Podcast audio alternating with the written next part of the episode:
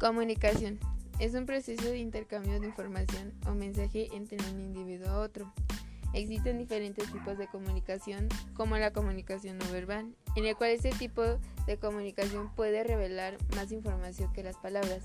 Sin darnos cuenta, nuestro cuerpo transmite información sobre nuestras intenciones, sentimientos y personalidad, como los gestos, posturas, expresiones faciales y apariencia. Y el lenguaje oral es una forma de comunicación que utiliza sonidos en la voz humana o de algún objeto, instrumento, etc.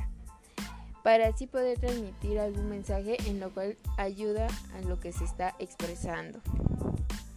Gracias a este tipo de comunicación ante la sociedad no era tan común. Es importante mencionar que desgraciadamente existen personas con alguna discapacidad en la cual afecta su adaptación ante la sociedad.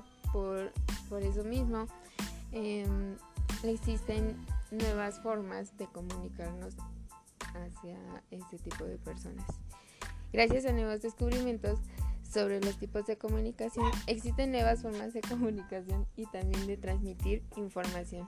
Y bien, cuéntame, ¿qué otras formas de comunicación conoces?